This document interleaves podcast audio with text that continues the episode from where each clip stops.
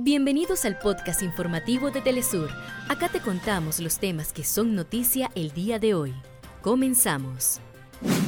El gobierno de Venezuela rechazó el anuncio sobre el aumento de la presencia militar de Estados Unidos en Guyana.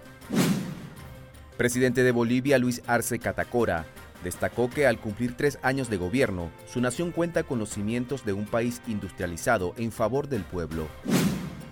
Miles de palestinos abandonan el norte de la franja de Gaza en dirección al sur, en medio de la intensificación del asedio israelí. Hasta acá nuestros titulares. Para más información recuerda que puedes ingresar a www.telesurtv.net.